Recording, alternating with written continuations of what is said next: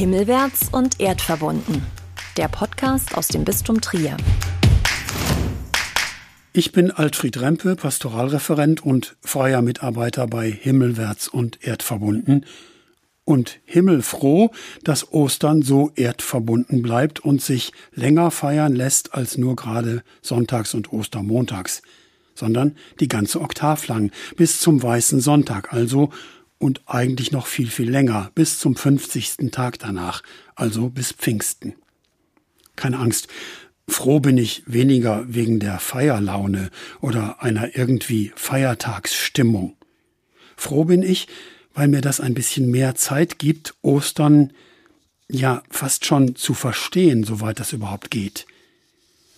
Und dabei freue ich mich zusätzlich, dass mir da im Evangelium des zweiten Ostersonntags, also am Weißen Sonntag, sozusagen ein Zeitgenosse begegnet. Ob ausgerechnet die Kinder, die da in vielen Kirchen traditionell zur Erstkommunion gehen, ob ausgerechnet die sich da angesprochen fühlen oder merken, wie nah sie und ihr vorsichtiger Glaube dem Thomas eigentlich sind, keine Ahnung. Ist auch weniger wichtig.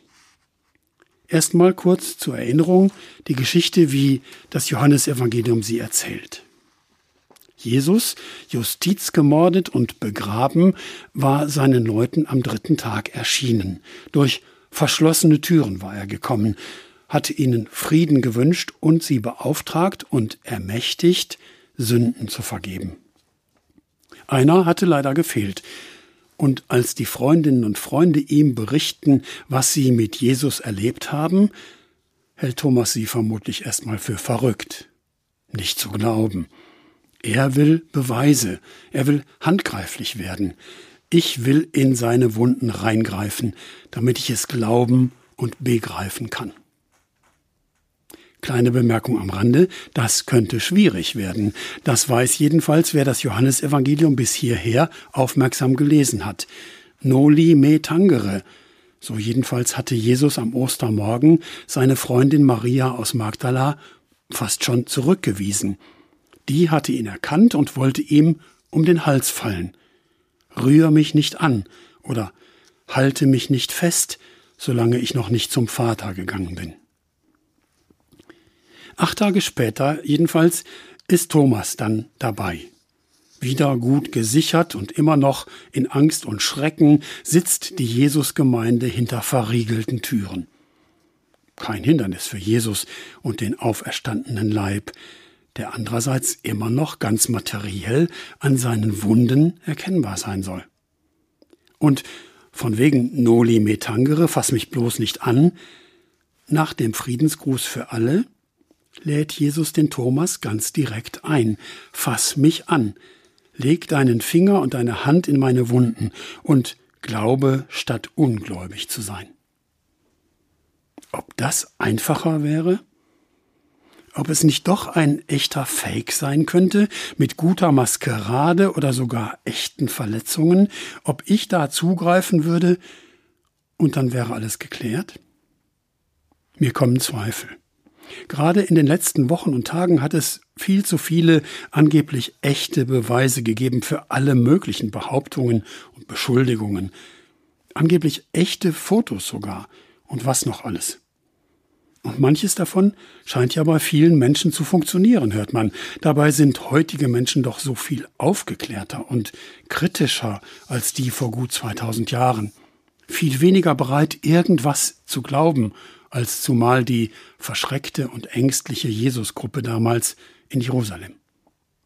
Na gut, ich bekomme sowieso keine Gelegenheit, bei Jesus zuzugreifen und damit zum Glauben zu kommen.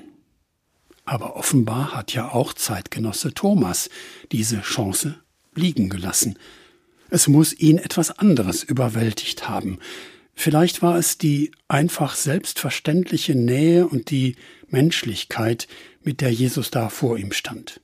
Unmöglich eigentlich, unglaublich sogar, aber eben doch eindeutig erkennbar derselbe, mit dem Thomas und die anderen jahrelang durchs Land unterwegs gewesen waren und den sie bis zum Justizmord am Kreuz begleitet hatten.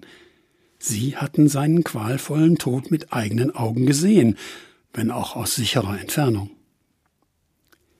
Schwer zu sagen also, was es war. Erkennt Thomas ihn an der Stimme wieder, so wie Maria aus Magdala ihn wohl erkannt hat? Erkennt er ihn an einer Art Aura, die den Auferstandenen umgibt, wie vorher den Freund und Meister? Es wird mehr gewesen sein, was Thomas aus seinem Zweifel reißt und ihn zum glühenden Bekenner macht. Mein Herr und mein Gott, sagt er, und hält seine Finger bei sich. Ich glaube, da hat Heiliger Geist geweht und neue Erkenntnis eröffnet. Schade irgendwie, dass Jesus den Mann dann so abkanzelt. Nur weil du mich gesehen hast, glaubst du. Selig, wer nicht sieht und doch glaubt. Vielen Dank, sage ich mal, auch im Namen der vielen, vielen Jüngerinnen und Jünger seither. Die und ich selbst sind da gemeint und dürfen uns selig wissen. Aber ich bezweifle weiterhin, dass es für Thomas und die vielen anderen damals irgendwie leichter war oder eine weniger wertvolle Glaubensleistung. Dass sie sehen durften und dann ganz easy glauben konnten oder sogar mussten, ja, sie haben gesehen, aber sie hatten doch auch noch zu lernen, neu zu verstehen und dann auch zu glauben, was sie da sehen.